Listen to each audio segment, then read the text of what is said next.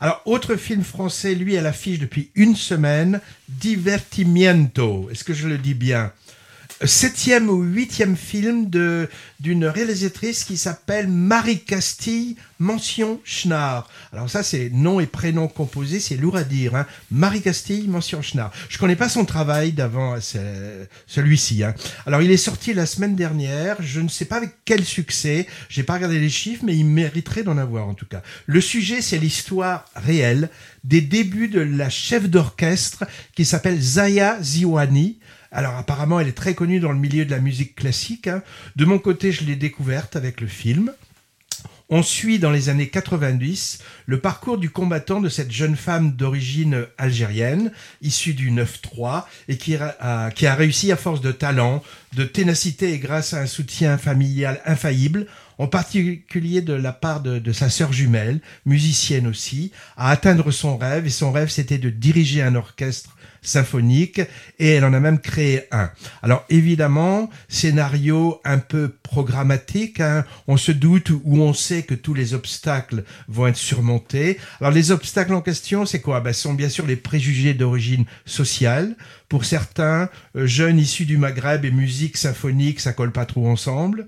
Préjugés sur l'origine géographique également. Hein. Le conservatoire de Stein en Seine-Saint-Denis est loin d'avoir la réputation de celui de Paris, par exemple. Hein. Et préjugés machistes aussi, bien sûr. Hein.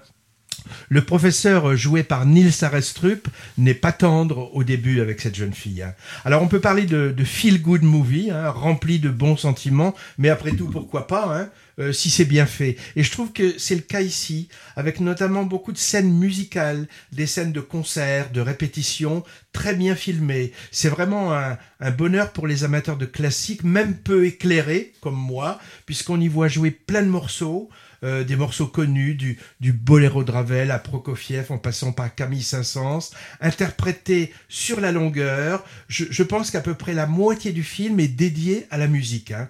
Très belle interprétation aussi de la jeune actrice qui s'appelle Oulaya Amamra dans le rôle principal. Je l'ai vu l'été dernier, donc ça fait quelque temps, au théâtre d'Angoulême, dans le cadre du festival du film francophone, avec à la suite, il y avait un mini-concert dirigé donc par cette Zaya Zioani, et elle a eu vraiment une ovation debout qui a duré très longtemps pour toute l'équipe du film, la chef d'orchestre et son interprète à l'écran, et je me suis dit que ça augurait d'un beau succès futur, mais je sais pas si c'est le cas. Je sais qu'il est là depuis euh, au moins une semaine et j'ai vu qu'il restait encore. Hein.